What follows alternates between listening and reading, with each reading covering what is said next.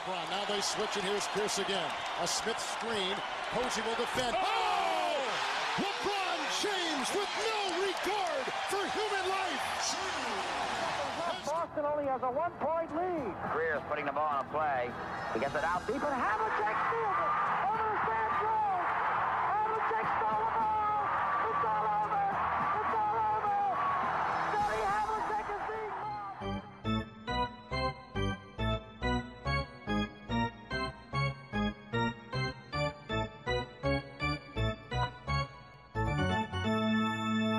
Olá, Quedas. Olá, tudo bem? Tudo bem? Pronto para este último episódio da fase regular. Sim, vamos a isso. Está, está quase a chegar à parte boa. É, tenho aqui uma, uma panóplia, só para utilizar esta, esta palavra, eh, de perguntas relacionadas com as classificações e não só, já aqui pensar também nos playoffs. E a primeira acaba por ser algo mais pessoal, não necessariamente pessoal entre mim e ti, mas pessoal do jogador que te vou perguntar. Achas que o Kevin Durant já está arrependido de ter ido para os Nets? Eh, eu acho que sim. Não, ele tem uma personalidade muito própria também. Eu acho que ele eh, genuinamente sinto que é daqueles que se está, está a jogar nas condições em que quer, fica satisfeito que é B. Pelo menos para já, acho que ele não se arrependeu. Vamos ver como é que, como é que evolui. Mas achas que, hum, por exemplo, se ele pudesse voltar atrás e mantendo a ideia de ir jogar para, para o Nordeste, qual é a probabilidade que tu achas de, da carreira dele estar num momento melhor, e mesmo a nível coletivo, se tivesse escolhido os Knicks? Algo que, se fosse dito na altura há dois anos, todos acharíamos bastante impensável, mas eu acho que há margem para achar isso agora. Acho que sim, talvez. Não que, não que também os Knicks tenham assim um, um elenco secundário muito melhor. Eh, talvez, pronto, menos problemático, mas também estaria a vê-lo a ter eh, alguns problemas, alguns choques de personalidade com o Julius Randle, né, que também é assim um bocadito dado a, a birras. Eh, portanto, acho que seria que, citando uma, uma, uma expressão do, do nosso amigo em comum, Pedro Silva, que era, era um bocadinho trocar seis por meia dúzia. Tipo, é, não é muito, muito diferente, francamente. Continuando no Kevin Durant, e que tenho estado. Hoje passei grande parte do, do dia, obviamente que não, estou a ser um bocadinho, estou a exagerar um pouco, mas sentes que a carreira dele, para o jogador que é, vai ser um dos maiores uh, what ifs deste século XXI, pelo menos até agora. Eu, eu digo isto porque ele, eu acredito que ele, no contexto certo, será o melhor jogador da NBA do momento. Não sei se concordas, se não, mas já poderemos lá ir daqui, daqui a pouco. E teve, uh, bateu no poste em Oklahoma, venceu em Golden State, mas sempre com aquela sombra de, de se ter juntado uma equipa que tinha acabado de bater o recorde de vitórias, apesar de não ter sido campeã uh, nessa temporada, mas depois foi nos dois anos seguintes, com, com o Kevin Durant a ser, uh, eu diria, o elemento mais decisivo, mas não necessariamente aquele ser o mais decisivo e não ser a espinha dorsal, por mais uh, confuso que possa ser. E agora nos Nets estamos em mais uma época, ele falha a primeira, joga a segunda e, e agora nesta terceira as coisas não estão bem, nada bem paradas e surpreender-me muito se os Nets conseguissem chegar longe nestes playoffs. Uh, sim, uh, principalmente confirmando-se que uh, pronto, houve recentemente também a notícia que o Ben Simmons pronto, não vai estar disponível o resto desta temporada e o play-in, ou seja, a voltar será só nos playoffs, playoffs, e, vamos, não, teríamos de ver em condições é que estaria. Um, eu acho que o Kevin Durant tem uma carreira curiosa porque, como jogador individual, ele tem todo o crédito do mundo. Ou seja, acho que toda a gente, a grande maioria das pessoas na NBA, consideram-no provavelmente o melhor jogador na NBA ou muito, muito, muito perto disso. E, no entanto, a nível de carreira, como dizes, ele parece que está sempre um pouco ao lado de tudo o que poderia ter alcançado. Né? Tipo, sentes que devia. Ele ainda tem alguns anos pela frente, mas sentes que devia ter mais títulos e mais finais e mais oportunidades de ser campeão. Uh, porque, na verdade, pronto, ele, né? tipo, ele teve em três finais e ganhou duas. Uh, que não é uma má porcentagem, mas as duas que ganhou foi naquela equipa dos Warriors, né? Pronto, que era, que era o que era. Um, e de resto, após isso, parece que hum, também por culpa própria, por ele também perseguir um bocado essas tipo hum, eu acho que ele vive sempre num limbo entre ser um jogador genuinamente fácil uh, de jogar, uh, tipo, ou seja, o Kevin Durant é um jogador que até uh, para um gajo que marca tantos pontos é tudo menos fuso, joga em prol da equipa muitas vezes sem qualquer problema nisso, tem uma entrega em campo inigualável, até em ambos os lados do campo, mesmo defensivamente é um jogador com, sempre com muita entrega, mas parece que escolhe sempre, tem escolhido pronto, mal as situações. Nos quais o Warriors escolheu muito bem, mas pronto, mas nunca foi o fan favorite, né? porque isso ia sempre ser o Curry. E aqui, pronto, quis jogar com o melhor amigo, não é? com o Curry, e pronto, e uh, tem de lidar com essas consequências. E aliás, vê-se muitas vezes que ele sente-se sempre no modo como ele fala do Kyrie, um, um Kevin Durant que está sempre a meio caminho entre estar genuinamente irritado com a situação toda, mas ao mesmo tempo sentir genuinamente não tem nada a ver com isso e que não lhe compete a ele estar a opinar sobre o que o Kyrie faz ou não.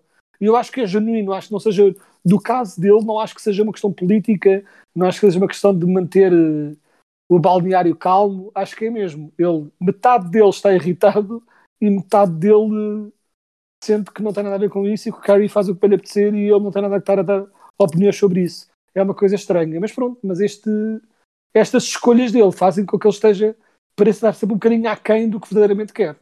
Última pergunta relacionada com isto: o Kevin Durant tem contrato neste momento até 2026, a ganhar 53 milhões nessa temporada.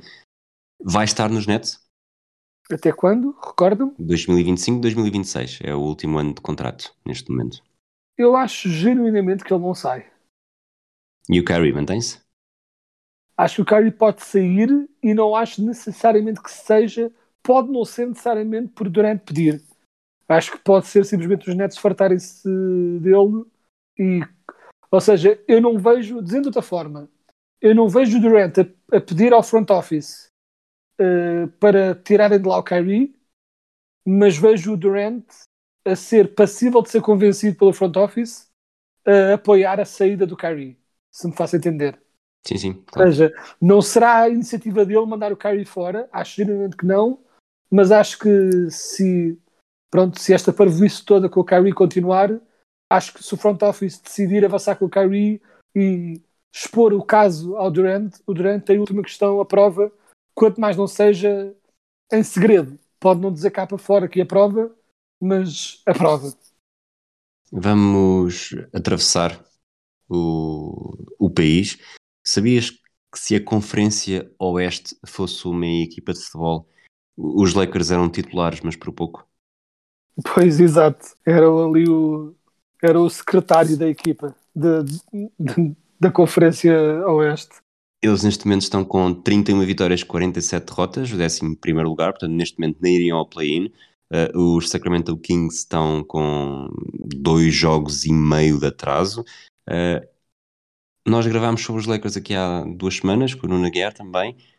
Eu acho que a situação está ainda pior. E hoje, nos vários episódios que ouvi de americanos, de, de NBA também, falava-se muito sobre o facto de os Lakers terem uh, um registro pior nos últimos meses do que equipas que já começaram a fazer, uh, talvez não declaradamente, mas ativamente, uh, tanking.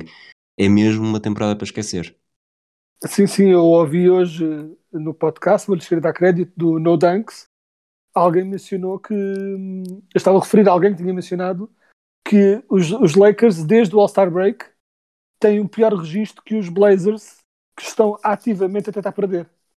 Que os Blazers desistiram ativamente da temporada e mesmo assim estão com o melhor registro que os Lakers, que estão ainda assim, nominalmente, a tentar chegar aos playoffs e os Lakers estão numa situação estranha porque têm um calendário marginalmente mais fácil que o dos Spurs, mas muito marginalmente, porque os, Porque há que não esquecer também que os Lakers não têm o tie-break com os Spurs.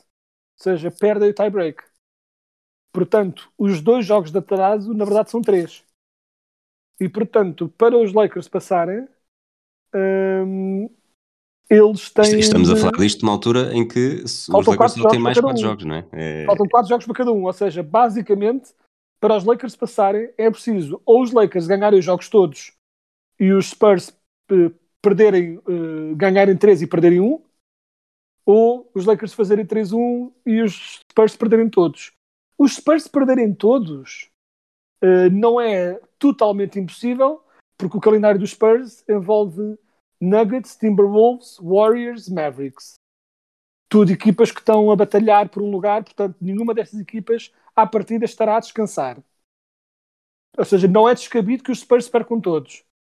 Mas depois olhamos para o calendário dos Lakers e é Suns, Warriors, Thunder, ok, e Nuggets.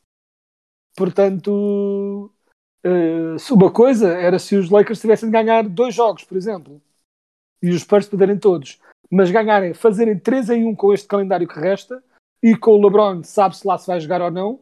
Eu acho que presumo que o LeBron irá regressar para dois jogos nestes últimos quatro para ser elegível para o scoring title e não mais do que isso. É a minha previsão, mas isto está muito mal parado e neste momento a previsão sensata é prever que os Lakers não vão aos playoffs, o que é, não é tipo, os Lakers estarem sequer no, não é? quando os Lakers começaram a estar na segunda metade da, da tabela da, da conferência já era mau. Quando passaram a estar no play-in era péssimo. Ficarem completamente fora dos playoffs é pronto, um desastre completo para o que, para o que se esperava. Os Lakers estão com 31 vitórias, 47 derrotas. Têm o oitavo pior registro eh, da NBA. O nono pior registro é dos Spurs. Portanto, eh, eu diria que eu não acredito que, que consigam lá chegar. Portanto, ficam sempre entre os oito piores. O, o sétimo pior registro é dos Kings. Portanto, acho que também os Kings não chegam lá.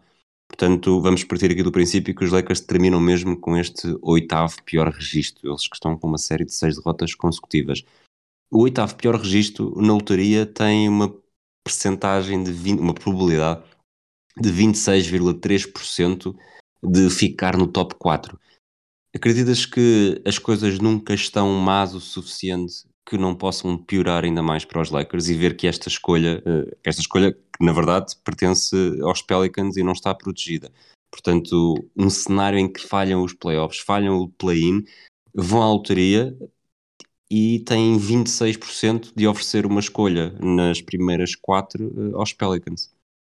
Sim, aos Pelicans que ainda por cima contribuíram ativamente para tentar garantir esta pique, né? que ganharam os dois jogos recentemente contra, contra os Lakers. E estamos a falar de uma equipa dos Pelicans que, sendo melhor neste momento que os Lakers com os jogadores têm disponível, mas estamos a falar de uma equipa também que, pronto, teve uma época um bocado atribulada, que, né, com a questão do Zion, não é propriamente como se fosse uma equipa em enorme saúde mental e desportiva, chamemos assim, e mesmo assim os Lakers não conseguiram o mínimo dos mínimos que foi ganhar pelo menos um desses jogos, pelo menos para tentar impedir os Pelicans de fazerem isso. E é de facto, este é de facto uma desgraça. Aliás, tu vês na. Viu-se um bocado, um bocado isso com, o- com o Nuno mas sente-se em- sempre que vês um fã dos Lakers a falarem sobre esta temporada e há uma onda geral de sente-se que os fãs já estão naquela de eu nem quero que eles cheguem ao play-in, que é para esta, né, tipo, esta desgraça acabar rapidamente, que é mesmo tipo desliguem a máquina de, de oxigênio que isto já não vale a pena. Eu hoje estive a falar uns minutos com o Nuno Aguiar por mensagem. Não sei se já viste o episódio desta semana do Winning Time.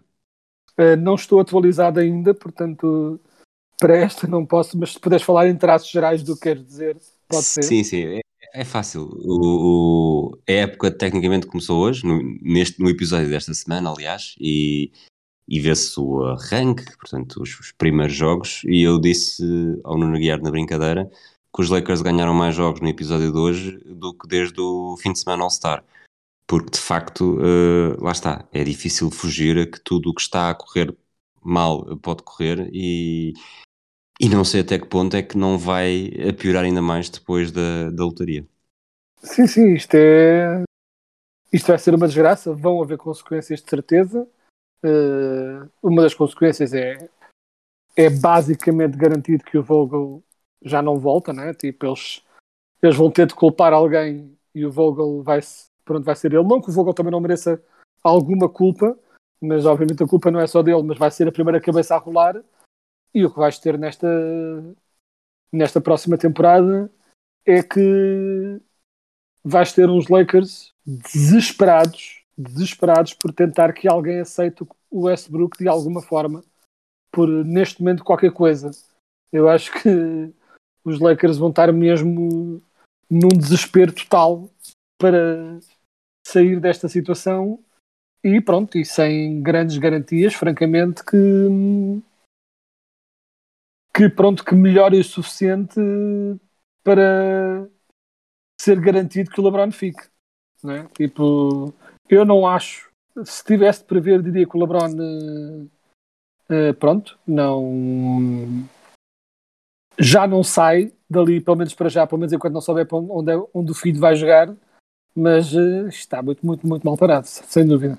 Uma última pergunta sobre este tema, até porque nós estamos a falar dos 26% eh, de hipótese do, dos Pelicans terem uma escolha nas primeiras quatro aqui via Lakers. Os Pelicans são uma equipa que tem um historial de lotaria bastante favorável. Se realmente tiverem esta sorte uh, do pool, que é uma em quatro, portanto não é assim tão, tão improvável, isso faz da troca pelo Anthony Davis algo pior ou na verdade não devia afetar porque foi algo que já foi feito, os Lakers venceram um título e agora é só a troca, a troca é o que é e a lotaria não deveria fazer diferença para a forma como olhamos para ela. E isto é um bocado perigoso porque sabemos bem o que é que, como é que a troca entre os Nets e os Celtics foi vista nos anos seguintes, eh, não necessariamente por culpa da lotaria, mas também pelo, pelas más temporadas uh, dos Nets. Uh, sim, se bem que hum, há uma grande, grande, grande diferença e é a mesma razão porque quando, quando tínhamos perguntado na outra temporada, no, no outro episódio, o que é que o Aguiar achava de pronto, da troca do LeBron e se ficariam aquém e mesma coisa com o Davis. Se, se isto agora implodir, se fica aquém do que esperavam, sem dúvida. Se valeu a pena, sem dúvida. Porque ganhar um campeonato é super difícil a razão dos Nets ter sido uma desgraça completa é que eles nem sequer estiveram perto de estar na bulha por um, por um campeonato. Ou seja, aquela troca foi um desastre automaticamente. No caso dos Lakers, eles têm um campeonato e ter um... os fãs dos Lakers estão tão, entre aspas, mal habituados que um campeonato vai saber a pouco, mas que ainda há muitos franchises ter pelo menos um. Tenho aqui, lembras-te do, do. Vou exagerar um pouco, do quão entusiasmado eu fiquei quando falámos do hum, Bam Adebayo ter menos tentativas de triplo do que o Ben Simmons. Sim. Pronto, eu este, nos últimos dias eh, deparei-me aqui com uma estatística que para mim é ainda mais impressionante, de longe. Sabes quantos turnovers por jogo é que tem o Donovan Mitchell? Turnovers por jogo? Sim. Não é. Uh, segue o teu instinto, não, não, não fiques influenciado por aquilo que eu acabei de dizer. É um base, costuma ter bola. Mesmo assim, eu diria que são poucos porque ele não passa assim tanto, seria o meu instinto. São 3 turnovers por jogo esta temporada. Está no máximo de, está no máximo de carreira. É, 3 turnovers, um 5.4 assistências, portanto uh, Menos não mal. é. Sim, exato. E sabes quantos passes por jogo, passes, não é assistências, por jogo faz para o Rudy Gobert? Eu essa estatística apanhei, portanto é de facto insano. Ele faz dois passos por jogo para o Gobert. Portanto, ele É. perde mais vezes a bola por jogo do que faz passes à segunda estrela da equipa.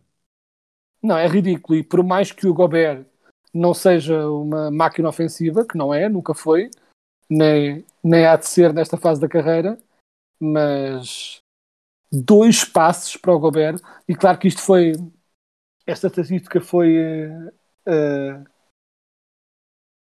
exacerbada por aquele vídeo que apareceu com o Gobert no momento decisivo, não é? Tipo que ganhou a posição debaixo do cesto com o Clay a defendê-lo, mas que era claramente ele estava tão debaixo do cesto que era só mesmo pôr-lhe a bola nas mãos que ele conseguia afundar e o Donovan Mitchell ignorou totalmente. Hum, mas é de facto ridículo e eu não sou muito fã de grandes avaliações de body language e essas coisas, né? Tipo, mas é gritante que, que, que eles não se podem ver à frente. Uh, literalmente a equipa está sempre aí abaixo, eles não sabem jogar em conjunto e depois vão para as conferências de imprensa e o, o Gobert diz que temos que passar melhor a bola e o Mitchell diz que temos de defender melhor. Ou seja, não sei quão mais óbvio pode ser que eles não se gramam uh, sem, sem literalmente eles dizerem eu não gosto de, daquele jogador. A situação dos Jazz está, está mesmo está mesmo nas horas da morte e é quase garantido que isto vai levar uma sacudidela gigante também na próxima Danny temporada. Ainge, ainda por cima, não é? Exato. Uma pergunta sobre isto. Uh, achas que a semente do mal foi março de 2020, quando Rudy Gobert acusou uh, positiva Covid-19, depois de toda aquela. Vamos chamar-lhe só polémica, porque acho que toda a gente se lembra exatamente do que é que se passou, e como o Donovan Mitchell, que depois também uh, acusou positivo, não reagiu necessariamente muito bem na altura. Sim, eu lembro na altura falou-se que ele pronto, tinha ficado bastante furioso com a situação. Uh, não, tipo, uh, tinha alguma razão para estar chateado, como é óbvio. Claro que depois, pronto, se veio a verificar que não. Os, os atos do Gobert estúpidos que foram, né, foram uma gota d'água numa coisa que vinha a caminho de qualquer forma. Uh, mas uh, eu acho que isso foi agora com, pronto, com o benefício né, de sabermos a história toda, eu acho que isso foi não necessariamente a primeira gota do copo, mas a gota que começou a fazê-lo transbordar. Ou seja, eu acho que eles provavelmente já não tinham uma relação super próxima. Não foi, não foi uma causa, É. foi um sintoma, não é? É, estamos foi a falar de doenças. é, exato, foi um sintoma. Ou seja, aquilo já estava mal, ficou pior ainda e basicamente a ferida ficou aberta e desde então nunca voltou a fechar. Vamos para mais um tema, já que estamos aqui a fazer um sortido neste, neste último episódio de fase regular. Desde a última vez que gravámos, tivemos aqui um, um intervalo de. Outra, voltámos a ter uma semana sem, sem episódio. Se estivéssemos a fazer este episódio, como tu disseste antes de começarmos a gravar há uma semana, os Celtics estavam na posição número 1, porque os Miami Heat estavam numa fase eh, terrível depois de ter havido polémica eh, durante um jogo. Entretanto, os Miami Heat já recuperaram eh, a posição número 1 e acho que não a vão perder. Faltam, estão com dois jogos de vantagem e só têm três para disputar, portanto eu acho que não, não vai ser por aí. O que eu te pergunto é se a equipa está colada com cuspo ou se realmente os problemas eh, estarão ultrapassados e vão ser sólidos nos playoffs. Eu acho que a nível dos problemas tipo morais, chamamos assim, eh, preocupa-me QB, porque aquele tipo de discussão, eh, aquele nível de discussão não é normal, mas não acho que, que vá ser porque não acho que a equipa se possa desmoronar por falta de ligação emocional entre os jogadores. Acho que eles, começando a ganhar, começando a jogar bem, são uma equipa quase maioritariamente de jogadores veteranos que se esquecerão disso muito rapidamente. O que não quer dizer que não haja problemas na equipa, não é? Tipo, a rotação de triplistas continua um bocadinho inconsistente, é? Durante, depois de pagarem milhões ao Duncan Robinson, agora é o Max Struess que lhe está a tomar o lugar como triplista de serviço. Hum, a defesa está boa, mas eh, estava um pouco mais periclitante eh, do que o costume, mas acima de tudo, o ataque por vezes entope muito e acima de tudo entope muito hum, porque o, o Butler, que obviamente nunca foi um triplista de primeira linha de todo, mas eh, sente, pronto, eu sinto que há ali uma, uma clara regressão e o Butler tem fases do jogo em que está tão mal da linha de triplo que se torna muito previsível defender Hum, e se as pessoas não têm medo absolutamente nenhum do, do triplo dele, né? tipo, exato, ele está com a porcentagem pior de carreira, ah, não, de- excluindo eh, a época de rookie, eh, mas eh, tem vindo a decair de triplo. Ele era aceitável durante algum tempo e agora tem se tornado uma desgraça. uh, mas está tão fraco, tão fraco, neste momento da linha de triplo, uh, que já mal os lança, mas que isso faz com que os drives para o sexto sejam cada vez mais difíceis. E a, e a equipa depende muito desses drives para o sexto para abrir uh, espaços para o BM cortar para o sexto, espaços para linhas de passe para triplistas, e se o Butler se torna previsível e fácil de defender, isso é um grande entrave ao esquema ofensivo de um modo geral dos Miami. Muito bem, voltamos a falar de NBA, uh, o presente da NBA na próxima semana. Quero fazer aqui uma incursão rápida à NCAA, ao March Madness. Temos, a final vai ser disputada nas próximas horas entre os Kansas Jayhawks e a Universidade de North Carolina, os Tar Heels. Uh, North Carolina na Final Four derrotou Duke, grande rivalidade de basquetebol universitário, uhum. as duas equipas da Carolina do Norte, o jogo de despedida do Coach K. Achas que a Final Four na temporada de despedida seria sempre algo, não, obviamente, não final hollywoodesco, mas digno eh, para o Mike Krzyzewski. Achas que perder contra North Carolina vai ser uma mancha no em toda esta carreira, até porque ele acaba, tinha perdido também a final de conferência dias antes de começar a March Madness. Acho que vai ser uma mancha durante uma semana ou duas e depois ninguém se vai lembrar, porque o currículo é tão é tão extensivo. Achas que, na, achas que na rivalidade uh, os adeptos e estudantes de, de North Carolina vão deixar uh, Duke esquecer que, que basicamente, vou utilizar, vou utilizar aqui um termo forte, mataram o, a carreira de, do Coach K? Ah, acho que eles nunca vão deixar esquecer e fazem muito bem em fazê-lo, não é? Tipo, ainda por cima, numa, numa cultura de fandom que é tão agressiva como o basquetebol universitário é, eles vão esfregar isso na cara dos grandes rivais durante todo o tempo que tiverem e aliás e só não vão e uh, o tempo em que vão fazer isso estará dependente pelo menos no próximo no futuro próximo se ganharem ou não. Exato. Se não, se não ganharem afinal uh, talvez acalmem QB porque vão levar na cara parabéns para vocês levaram na boca na final. Agora se por acaso tornam campeões no ano em que o Coach K está a ir embora Uf, então vai ser uma vida complicada eh, para, sem dúvida para os fãs do, de Duke. Eu sei que este ano não acompanhaste necessariamente muito, mas acho que os, os principais nomes uh, acabamos por estar uh, suscetíveis a eles e não, não apenas na March Madness.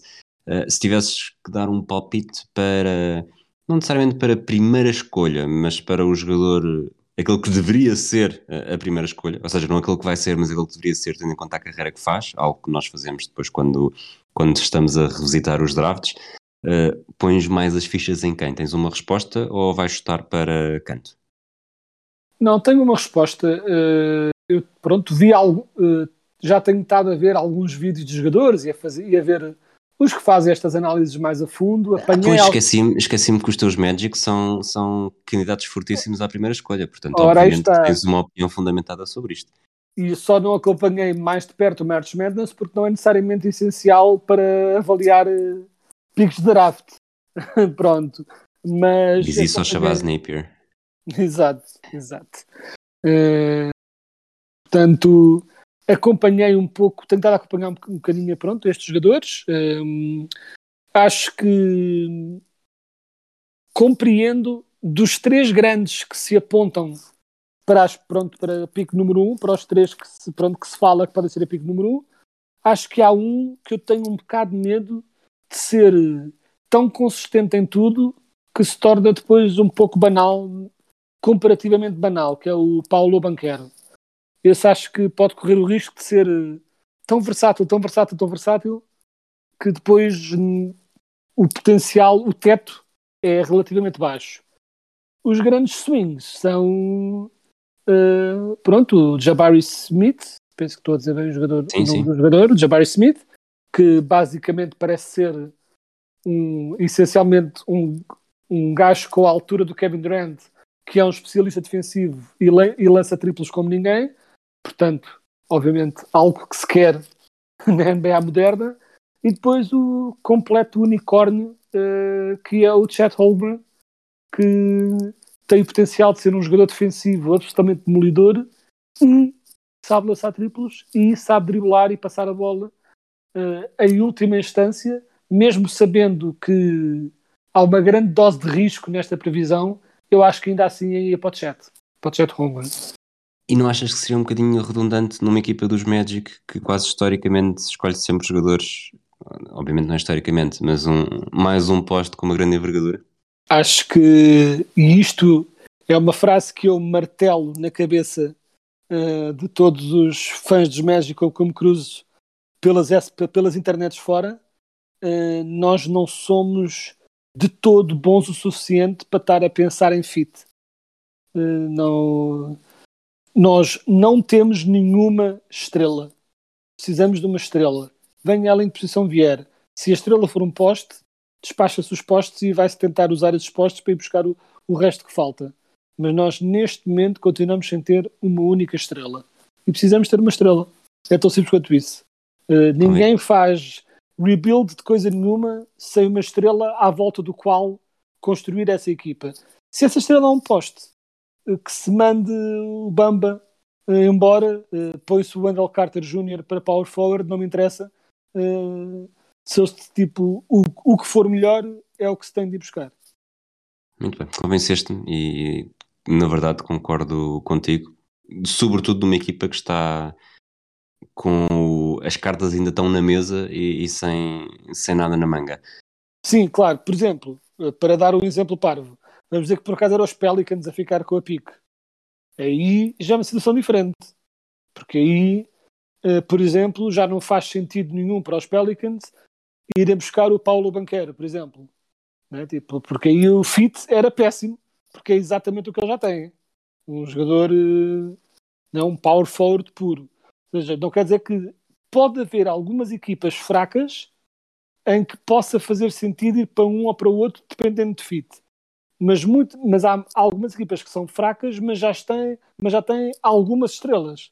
Nós não temos nenhuma, portanto não podemos pensar nesses moldes. E só antes de sairmos do tema de basquetebol universitário, tu, quando disseste a minha previsão, eh, acabaste por dizer previsão de pique, mas eh, queria que também, eh, pronto, deixar a minha previsão para esta final do jogo North Carolina e Kansas.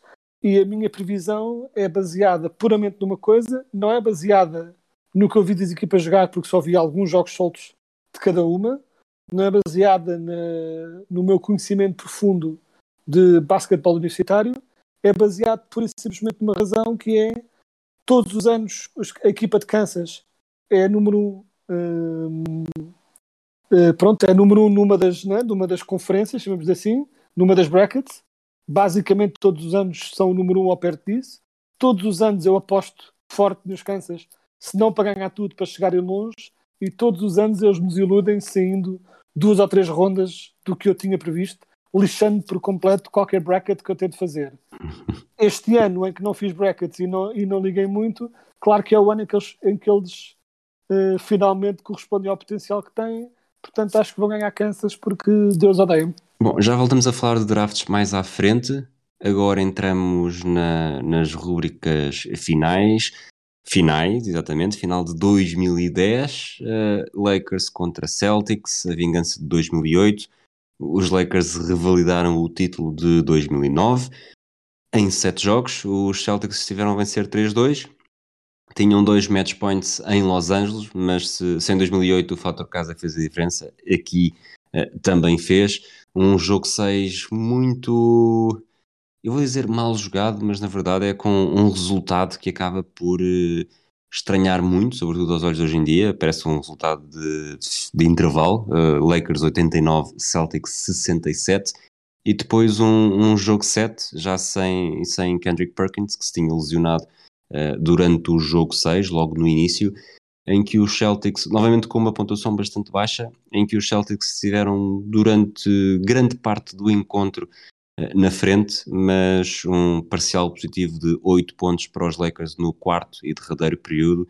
fez com que os Lakers tivessem vencido por 4 e, e somassem assim mais um título e, e lá está, contemplassem, uh, consumassem a vingança de 2008, levando então ao episódio com o Nuno Aguiar, mas isso já falámos aqui no último, há duas semanas, não vale a pena insistir nisso, foi uma final, uh, gostaste mais desta ou da de 2008, já que viste por fora?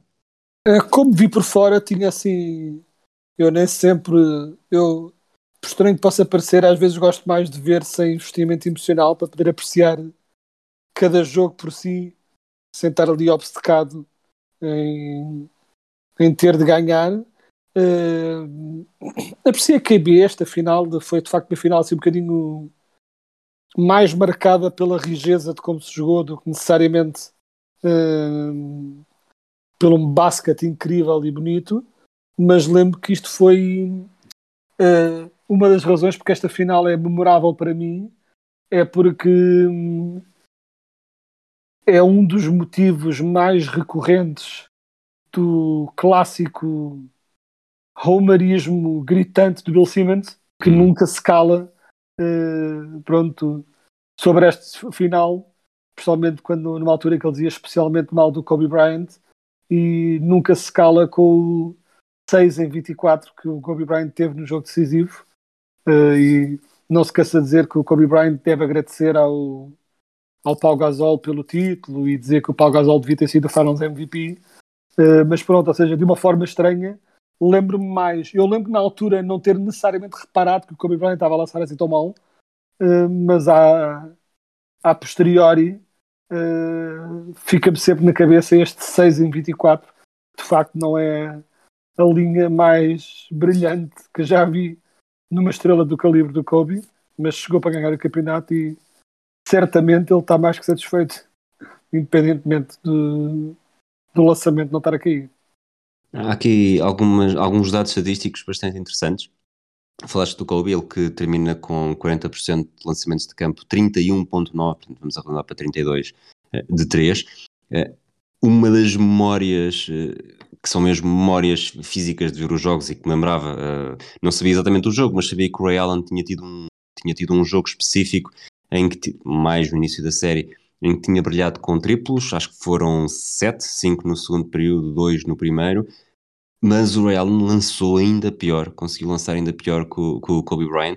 Ele termina com 36% de lançamentos de campo e 29% de lançamentos de triplo. Portanto, se o Kobe lançou mal, o Ray conseguiu estar ainda pior. E mais ainda, é importante não esquecer que o Kobe, uh, com tudo o que tinha em que era um jogador incrível, não era na estrita, no, no estrito senso da palavra um, um atirador. Né? Ele tem muitos triplos famosos, mas não era um atirador. O Ray Allen lançar assim tão mal é um bocado pronto, é um bocado mais estranho, mas eu sempre que olho para as estatísticas do Kobe e tudo isso, e juro que isto não é um pronto, uma coisa para tentar enxovalhar o Kobe de algum modo, é só um facto bizarro que muitas pessoas provavelmente não acreditariam. E se eu lhes dissesse isto, teriam de verificar. Mas o, o Kobe tem pior percentagem de lançamento triplo de carreira do que o LeBron James. O que é, uh, sendo, pronto, impressionante. E, uh, com, ou seja, e lance, e o Kobe lançou menos, portanto não é uma questão do Kobe lançar tanto e ser forçado a lançar tanto que acaba por uh, falhar a média. Não. O Kobe teve 1.4 em 4.1 tentativas e o LeBron uh, está na sua carreira para já com 1.6 para 4.5 tentativas. Uh, pronto, ficando com uma percentagem. Nenhum deles tem uma percentagem brilhante de triplo, mas a de LeBron é melhor, não obstante. O que Muito é bem. um dado curioso que talvez pouca gente saiba. É como, é como o Adebayo e o, e o Donovan Mitchell. Se bem que agora o Donovan Mitchell toda a gente sabe, porque lá está, a estatística correu o mundo. Vamos terminar com o draft de 2010. Para mim, este draft é sobretudo o, o draft do que poderia ter sido, porque temos uma dupla de Kentucky que provavelmente, uhum. provavelmente não, só fez mesmo uma temporada em Kentucky, mas se tivesse feito quatro, estaríamos a falar eventualmente de uma das melhores equipas e que mais memórias deixava no basquetebol universitário. John Wall, como base, foi a primeira escolha dos Washington Wizards.